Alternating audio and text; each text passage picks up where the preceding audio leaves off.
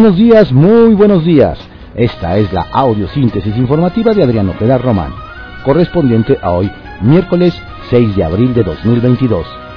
Demos lectura a las ocho columnas de algunos diarios capitalinos de circulación nacional. Reforma. Frenan gasto discrecional. Resuelven que solo diputados definen erogación. Anulan en la Corte ley de austeridad que permitía a AMLO gastarse ahorros. El Universal. Oposición dice no a rebelión de AMLO para avalar reforma. Diputados del PAN, PRI y PRD advierten que no cambiarán su postura de rechazar el dictamen en materia eléctrica. Morena, dispuesto a incorporar 50% de la contrarreforma. La jornada. Morena acepta 50% del plan eléctrico de la oposición. Subraya Mier que no altera el eje de la reforma presidencial. Reforzará el partido Guinda los cabildeos en favor de la enmienda. Entre propuestas está que el bien energético sea un derecho humano.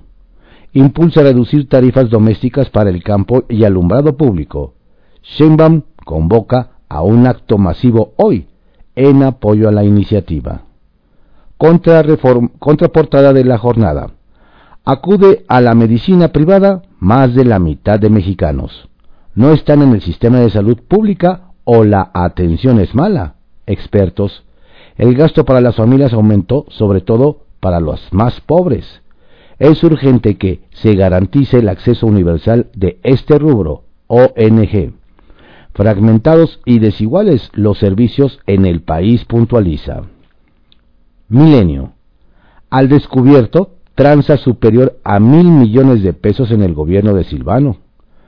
Una revisión y confrontación de licitaciones con reportes de la auditoría revelan irregularidades en beneficio de aliados del entonces mandatario. El financiero. Récord en las exportaciones de México a Estados Unidos. Bimestre. Vuelve el país a ser el socio comercial número uno de Estados Unidos. El economista. Canadá también eleva la presión sobre iniciativa de reforma eléctrica. Trudeau señaló a AMLO relevancia de inversiones en México. Magistrados de la Suprema Corte de Justicia de la Nación ven contradicciones de el proyecto de Loreta Ortiz sobre la ley de industria eléctrica. Aplazan el fallo. Reforma eléctrica pone en riesgo inversiones de Estados Unidos en México por 10 mil millones de dólares. Catherine Tai. Excelsior. En todos los estados habrá alcoholímetro. Ley de movilidad priorizar al peatón. La normatividad aprobada ayer por el Senado y enviada al Ejecutivo para su publicación también fija límites de velocidad en calles, avenidas y autopistas. La crónica. La Suprema Corte de Justicia de la Nación le enmienda la plana a AMLO. Elimina su control discrecional sobre recursos provenientes de ahorros presupuestales. El Sol de México. Quitan a AMLO control de ahorros. El destino de los recursos que genere la ley de austeridad deberá ser vigilado por el Congreso para ejercer un control democrático efectivo. Ovaciones. México, otra vez principal socio comercial de Estados Unidos, con intercambio de 113 mil millones de dólares de enero a febrero. La prensa. Piden justicia y crean caos. Por más de 15 horas, Familiares y amigos de Hugo N.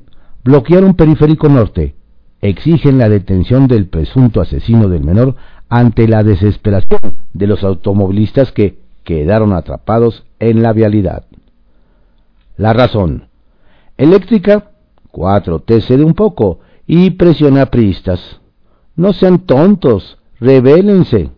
Morena por incorporar puntos de la oposición e iniciativa. Ignacio Mier afirma que hay coincidencias y van a abrazar seis de doce temas. En Senado, Cravioto insta a legisladores a no hacer caso a sus coordinadores. El presidente llama a que no sean traidores a la patria, ya que voten en libertad. La Corte pone pausa a discusión y resolución sobre el LIE. Diario de México. Culmina vacunación sin tener 100% de cobertura. Pedro Centeno Santaella, director del ISTE, aseveró que este mes acaba la inoculación contra SARS-CoV-2. Por lo tanto, remarcó que es urgente que quienes no completen su esquema acudan de inmediato. Mientras que Hugo López Gatel, subsecretario de Salud, advirtió que en caso de nueva ola, los no vacunados y quienes no tengan refuerzo tendrán más riesgo de padecer enfermedad grave. Diario contra réplica. Revelarse, pide AMLO a diputados del PRI y del PAN. Llamó a legisladores de Acción Nacional y Revolucionario Institucional a ser auténticos representantes populares y a aprobar la reforma eléctrica. Los convoco a no ser empleados de intereses creados ni traidores a la patria. Lamenta que los dirigentes de sus partidos defiendan las empresas particulares. Morena acepta incorporar el 50% de las propuestas de la contrarreforma, hecha por la alianza opositora. Va por México, anunció Mier Velasco. Reporte Índigo.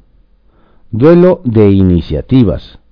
La falta de respaldo a la iniciativa de reforma eléctrica presentada por el presidente Andrés Manuel López Obrador obligó a Morena y a sus aliados a evaluar la contrapropuesta de la coalición Va por México, documento que aseguran contiene varios puntos con los que coinciden. El Heraldo de México, Suprema Corte, dilatan debate sobre sector eléctrico. La Suprema Corte de Justicia de la Nación aplazó para este jueves la discusión en San Lázaro. También se decide mañana, el día para analizar la iniciativa.